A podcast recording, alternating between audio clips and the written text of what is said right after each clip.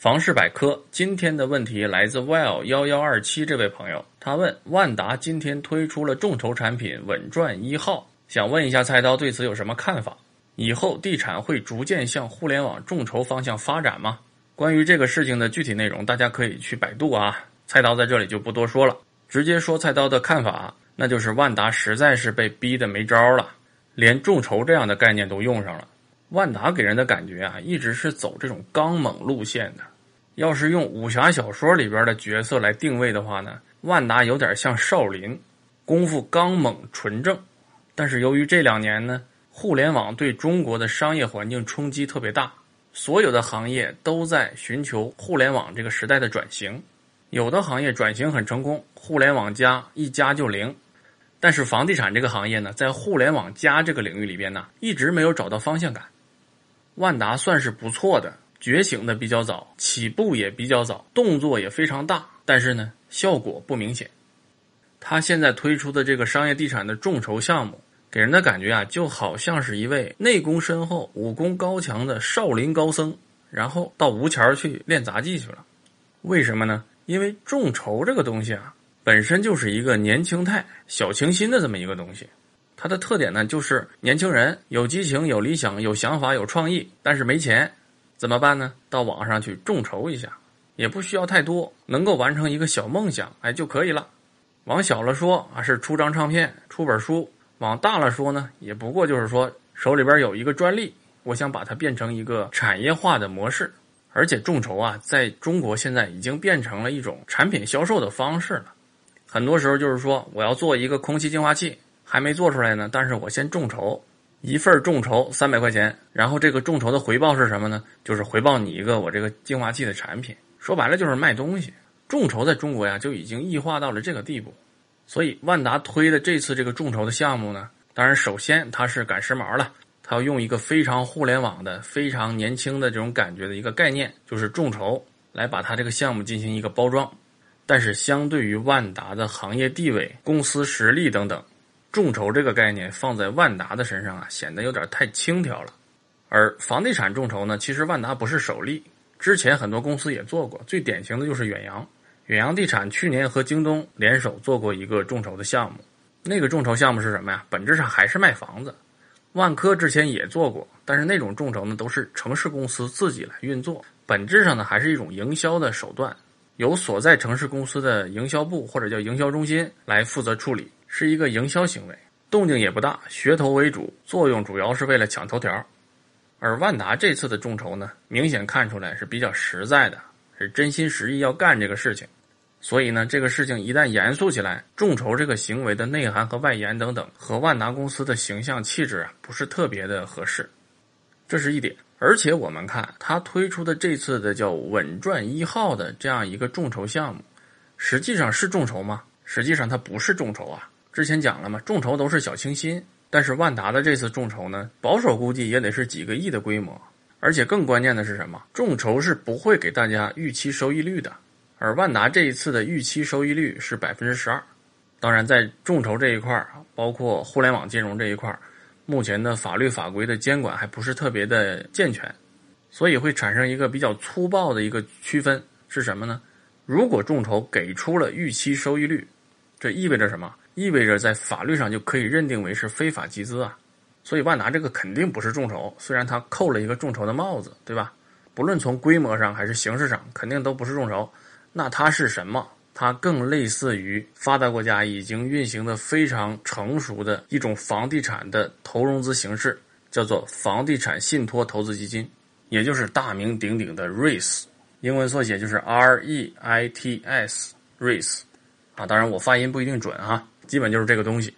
所以咱们一开始的时候，为什么说万达这次是被逼急了呢？因为处在转型之中的万达，它是急需要进行轻资产化的，摆脱原来的重资产模式。怎么摆脱呢？只有一个方法，就是资产证券化，就是把他手中持有的这些商业地产，通过证券化的形式流转出去，自己不再持有，然后新建的这些商场。他也不再持有，而是通过发行 REITs 的方式募集大家的资金，共同来投资。而万达呢，只作为一个运营商存在。那么，万达为什么不直接就发 REITs 呢？原因很简单，中国不允许嘛。REITs 这个东西在国内的房地产行业已经讨论了十几年了，曾经一度试点过，但是后来呢，把试点也关闭了，一直都没有。但是这两年房地产市场的形势不好嘛。去年九三零央行和财政部联合发那个九三零新政的时候，明确提到了中国的 REITs 市场要继续进行试点，但是到今天为止，还没有一支真正的 REITs 基金在国内公开发行。据说前段时间万科已经发起了国内第一支真正意义上的 REITs 基金，但是呢，这个事情送到证监会之后，现在还没有下文。REITs 主要适用的其实就是商业地产。像万科这种以住宅为主的公司啊，它还不是特别的迫切，而万达呢持有大量的商业物业，所以它对 REIT 的需求是特别迫切的。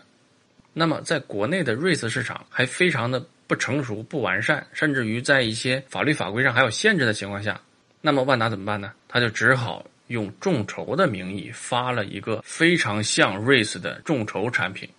所以我们说，万达昨天发了这个稳赚一号，如果一句话来评价的话，那就是。有点真是被逼急了。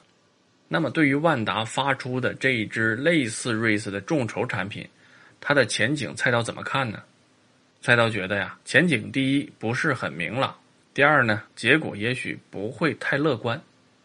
原因有两个，第一个是它本身就是在打擦边球，是属于一个摸索性的东西。对于实验品来说呢，本身就不容易取得预期的良好效果。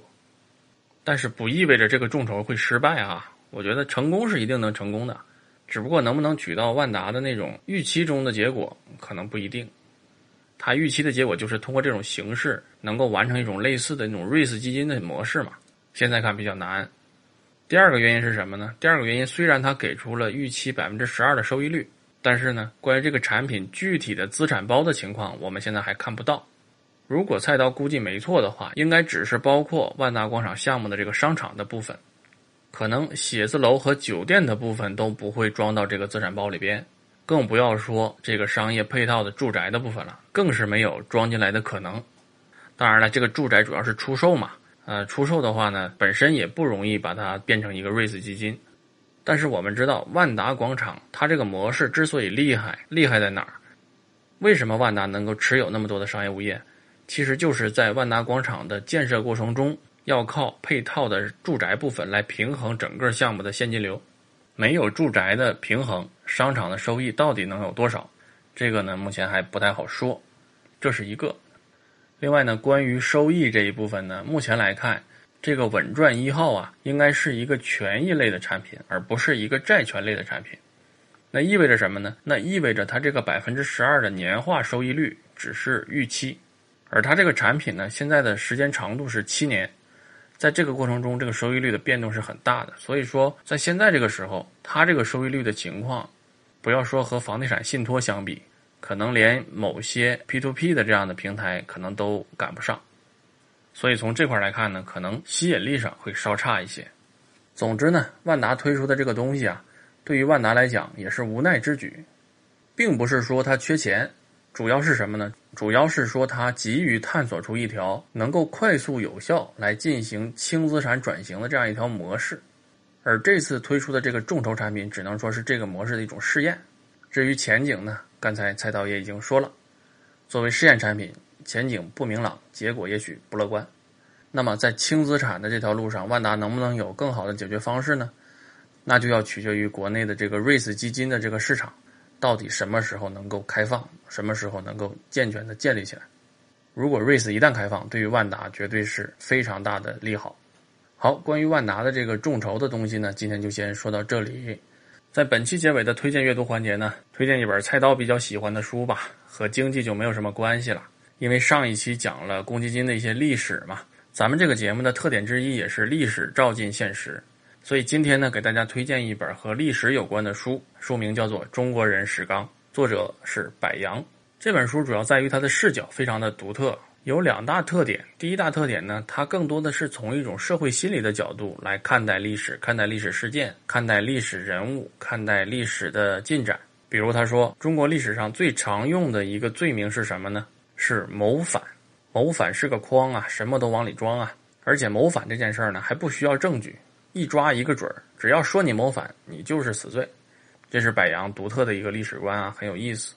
另外，这本书的特点是什么呢？它会做一个东西的对比，每一章的结尾，它都会把这一段历史时期西方处在一个什么样的状态，做一个简单的列表，做一个对比啊。对比也是一种非常重要的思维方式。总之呢，这本书菜刀非常喜欢，也是放在手边常常翻阅的一本书。如果大家也感兴趣的话呢，也希望大家找来读一读。好，本期节目就是这样，结尾呢还是求点赞。大家一定要点赞呐！最近大家点赞的劲头不是很足啊。如果大家不点赞，菜刀怎么能知道大家还在听呢？还是那句话，点赞是你我之间交流沟通的一个重要渠道，是对菜刀一个非常重要的反馈。小小的一个动作，对于菜刀来说有非常重要的意义啊！希望大家点赞、评论、留言，菜刀都会回复。好，谢谢大家啊！今天就到这里，我们明天再见。